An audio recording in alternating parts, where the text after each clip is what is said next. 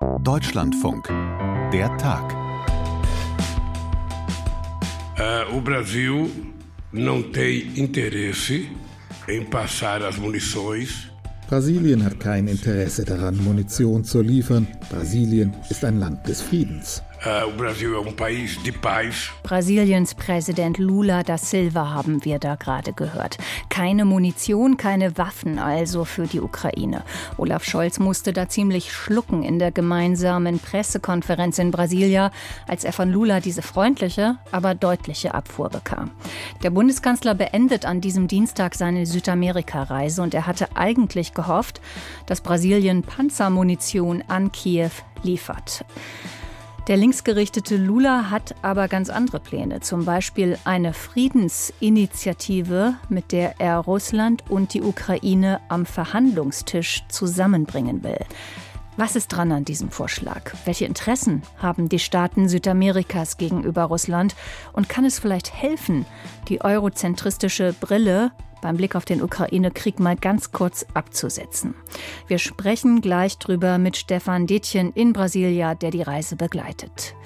Und Christine Heuer schildert uns aus London, welche tiefen Wunden der Brexit bis heute hinterlässt. An diesem Dienstag ist es drei Jahre her, dass Großbritannien aus der Europäischen Union ausgetreten ist.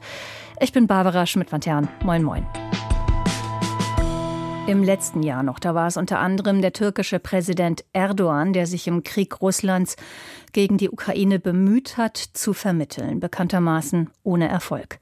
Ein gemeinsames Getreideabkommen kam allerdings mit türkischer Hilfe zustande und regelmäßig gibt es auch einen Gefangenenaustausch zwischen Kiew und Moskau. Bis zu einem gewissen Punkt sind Absprachen unter den Kriegsparteien also möglich.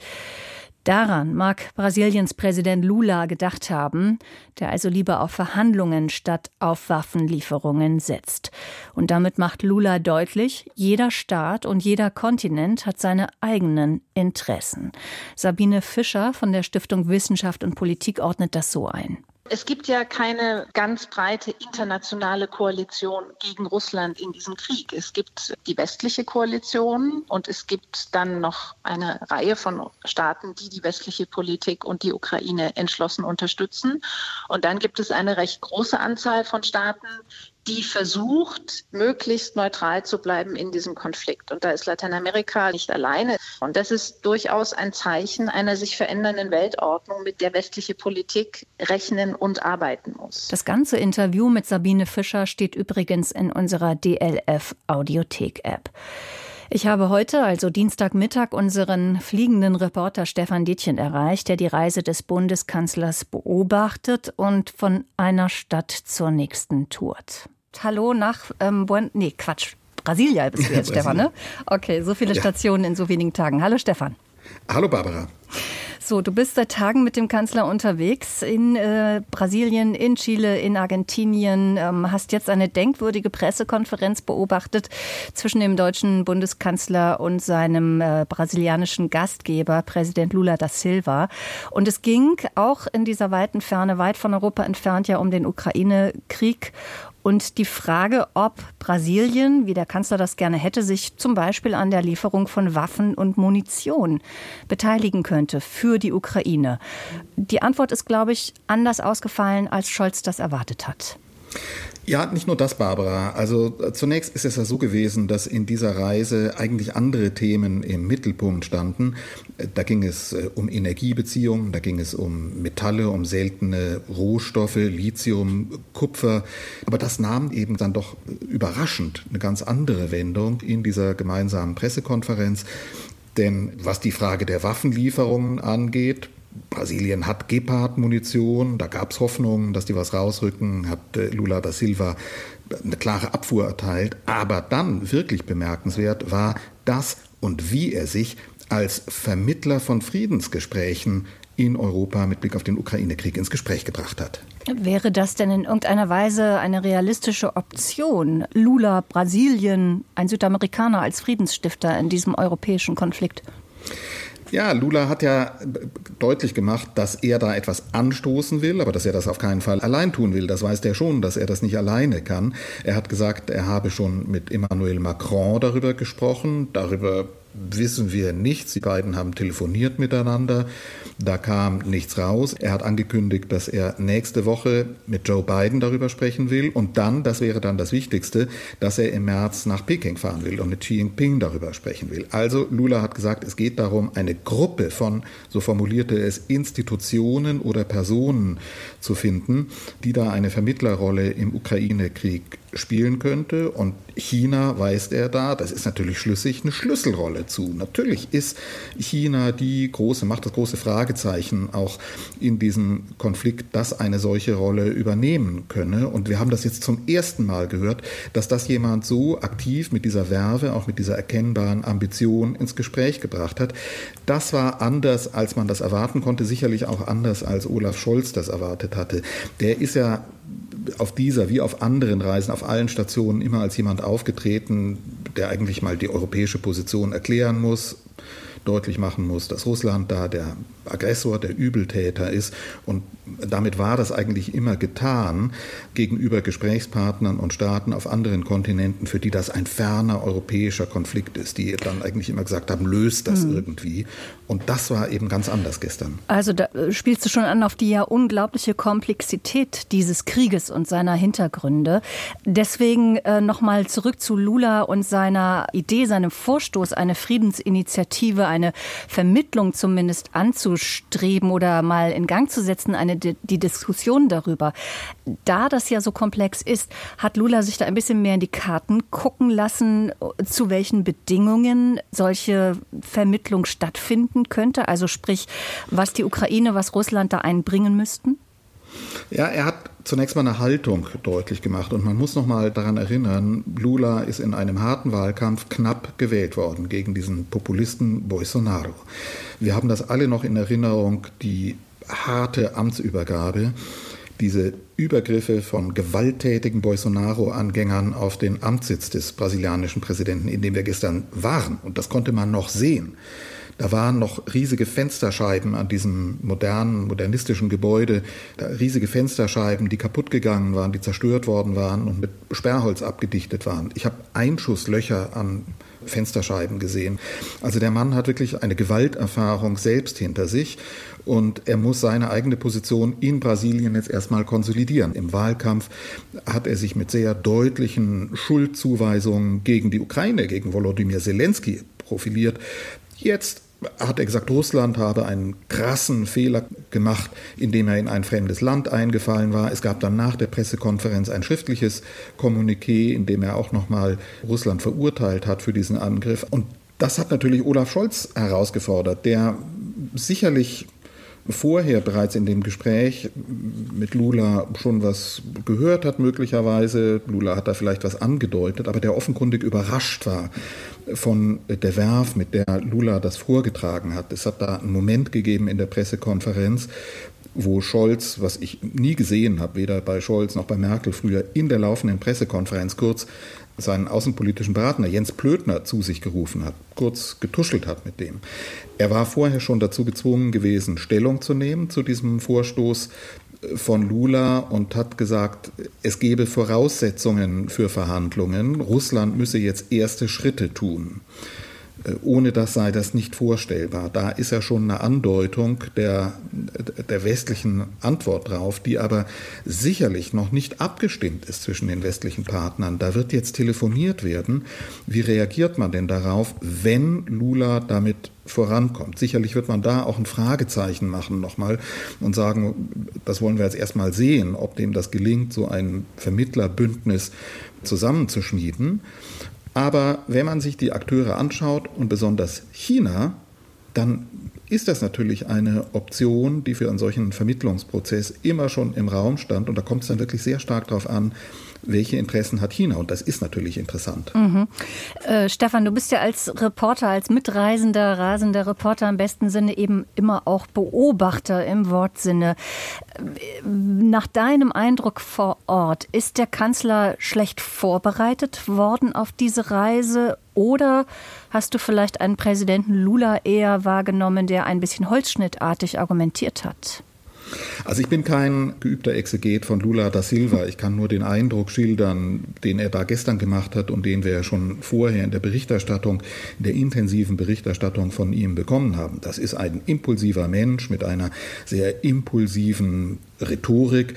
Wir haben das erlebt, dass die Pressekonferenz begann. Es gab da vorher offenbar hinter den Kulissen ein, ja, ich weiß nicht, eine, eine eine Auseinandersetzung darüber, ob Journalisten überhaupt Fragen stellen dürfen. Das ist nicht überall üblich. Die Deutschen drängen da immer drauf, auch die, der deutsche Regierungssprecher, dass wir, die deutschen Journalisten, Fragen stellen dürfen. Das ist dann gelungen, aber Lula äh, die Pressekonferenz sagte, na gut, jetzt gibt's Fragen. Also erste Frage und er hat den Zettel von einem äh, deutschen Journalisten und Lula bot Scholz dann erst danach an, mal ein Eingangsstatement zu machen, was eigentlich üblich ist. Scholz hat das dann gemacht.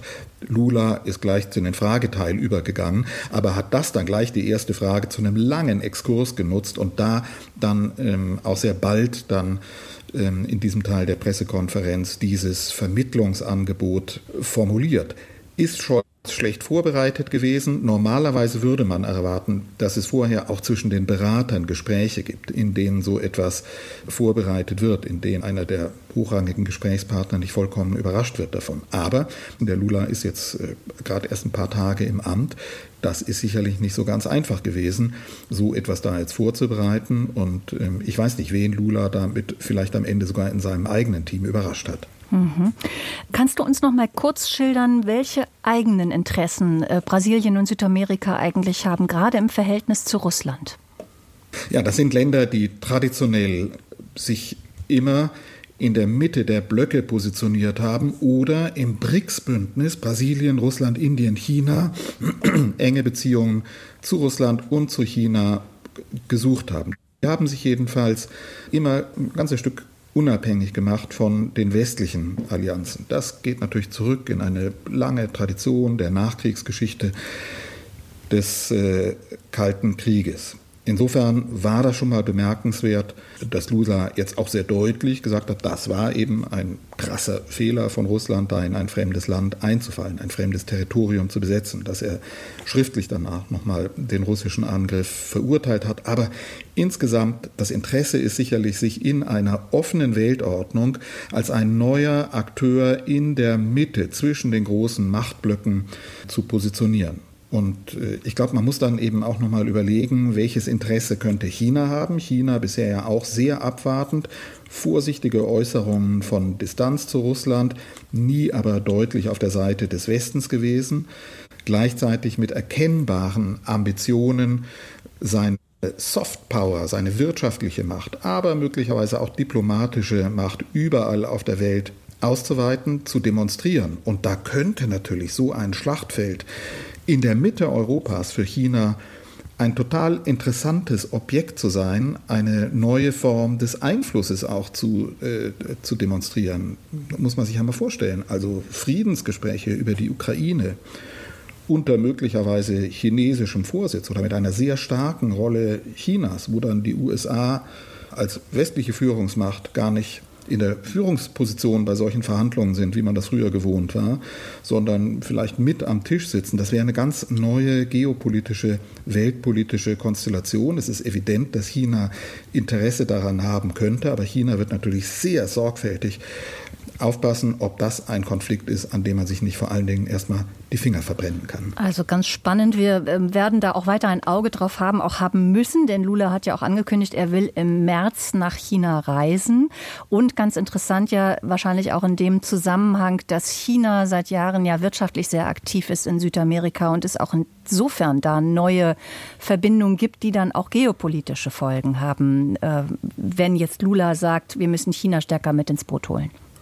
Genau so ist es. Das ist sozusagen die Expansion chinesischen Einflusses, den wir sehen, überall auf der Welt, in Afrika massiv, die neuen Seidenstraßenprojekte, mit denen China seine Handelswege über alle Kontinente bis nach Mitteleuropa hinein auch ausbreitet, mit äh, Infrastrukturprojekten, mit dem Aufkauf von äh, Hafen oder Teilen von Hafenanlagen, wie wir das in Hamburg ja zuletzt auch gesehen haben. Das ist auch in äh, Südamerika spürbar. China spielt eine erhebliche Rolle auch in den äh, Rohstoffketten. Teil der äh, chilenischen Kupferproduktion zum Beispiel, über die hier gesprochen wurde, geht nach China, wird dort erst veredelt. Das ist dann wiederum ein Angebot gewesen, das Deutschland gemacht hat und gesagt hat, wir würden euch gern dabei unterstützen, dass ihr die Veredelung die Weiterverarbeitung von äh, solchen Rohstoffen im eigenen Land machen könnt, also die ganze Wertschöpfungskette zunächst mal im eigenen Land handeln könnt. Aber auch auf diesen Feldern sieht man, wie da im Augenblick weltweit um Einflusssphären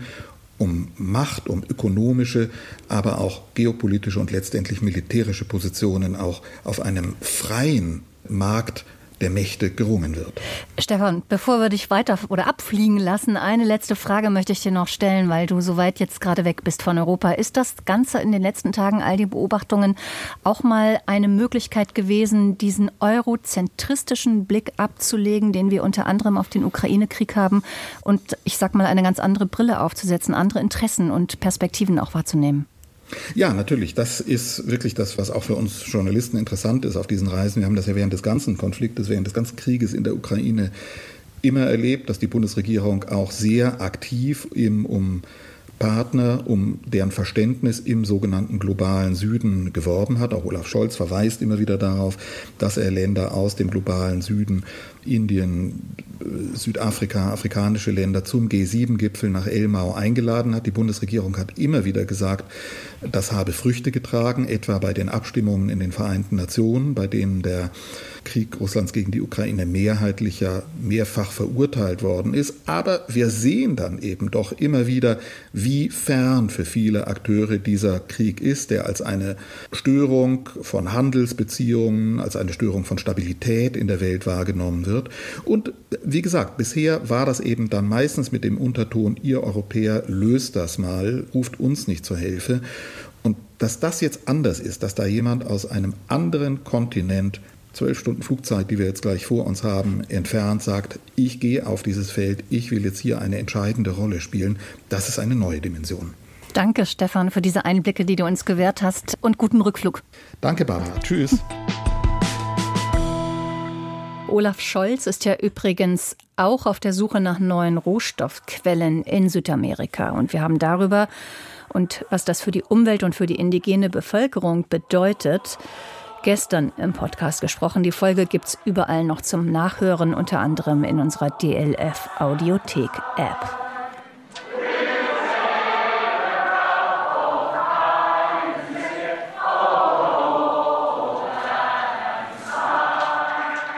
Sie halten sich an den Händen mit Union Jack Schal um den Hals und schmettern ihren Abschiedsschmerz in den Plenarsaal. So verabschiedeten sich die Abgeordneten des Europaparlaments von den Britinnen und Briten. Genau drei Jahre ist das jetzt her, dass der Brexit am 31. Januar 2020 vollzogen wurde. Ex-Premier Boris Johnson, ein überzeugter Brexiteer, erklärt übrigens heute auf Twitter Schluss jetzt mit dem Gejammer.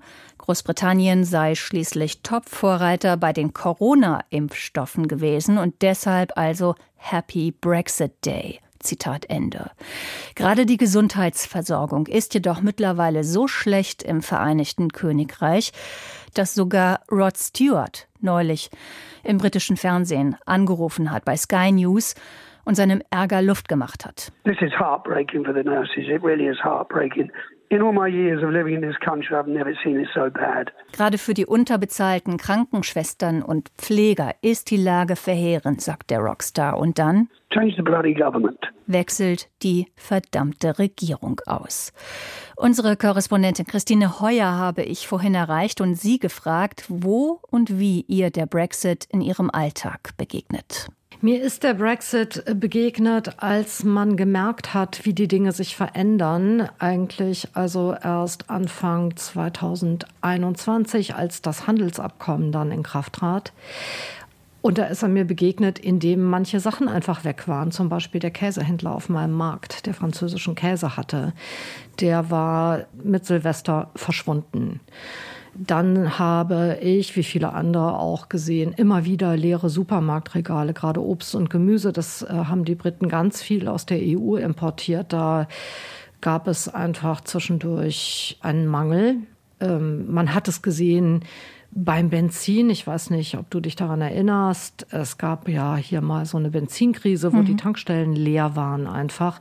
Das lag damals daran, dass zu wenig Lkw-Fahrer da waren, die das Benzin dahin gebracht hätten.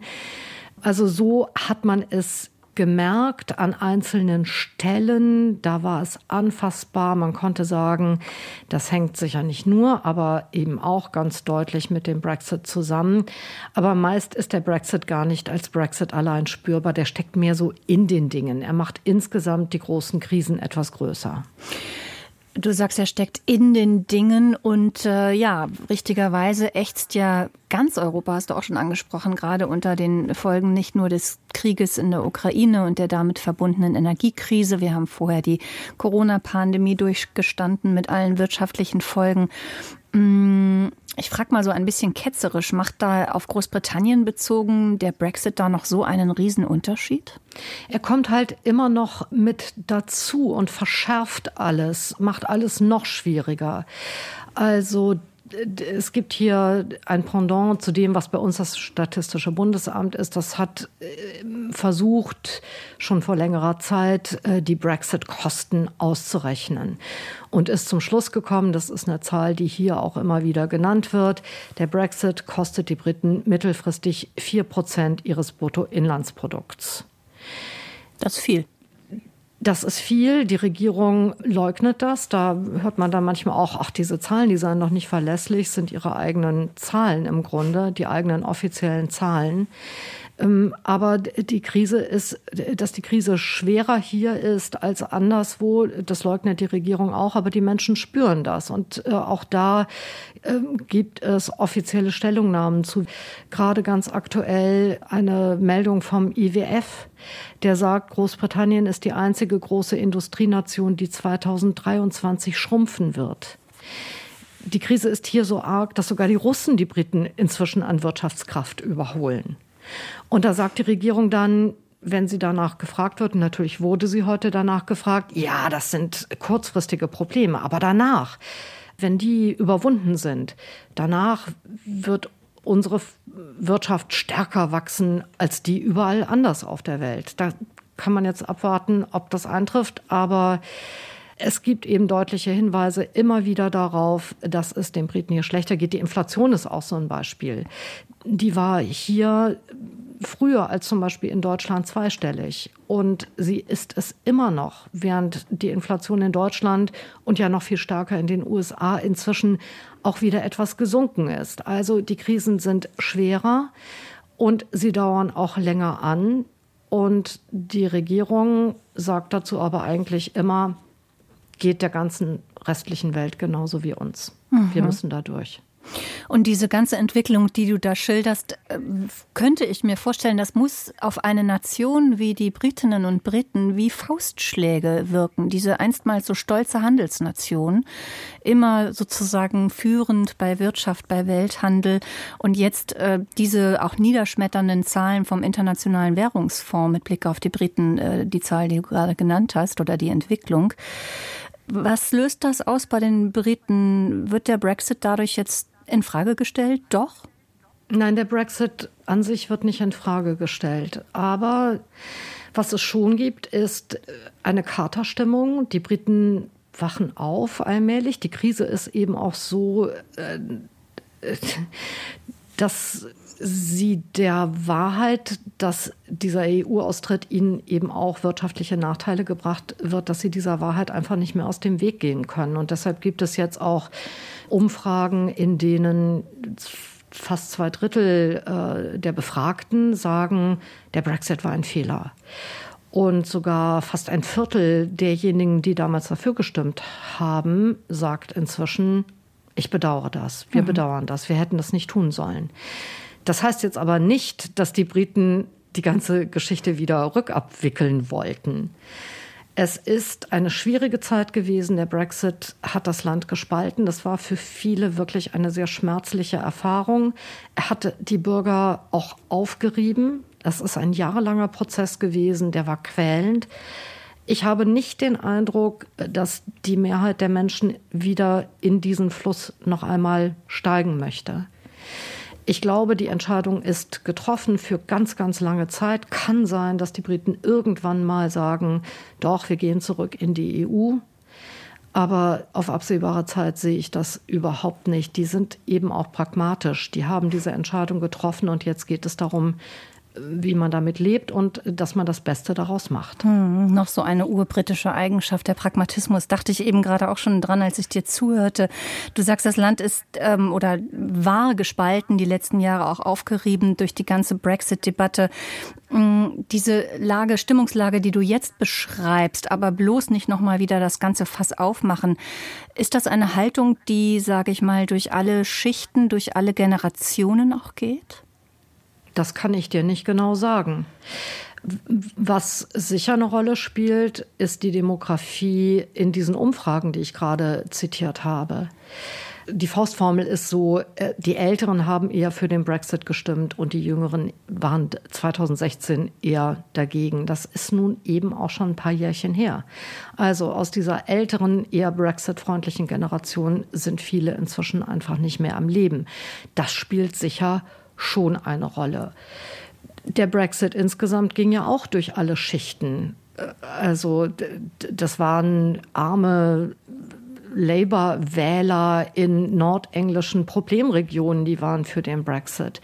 Hier in London war ich selber in Dagenham, das ist eben kein guter Bezirk, große Mehrheit für den Brexit, während äh, in den liberaleren und man muss dann auch sagen reicheren Gegenden die Leute doch eher, ja, eben, also EU-freundlich äh, gestimmt waren und sind. Trotzdem kann man das insgesamt nicht an Schichten festmachen. Es gibt in allen Schichten Brexiters und Remainer.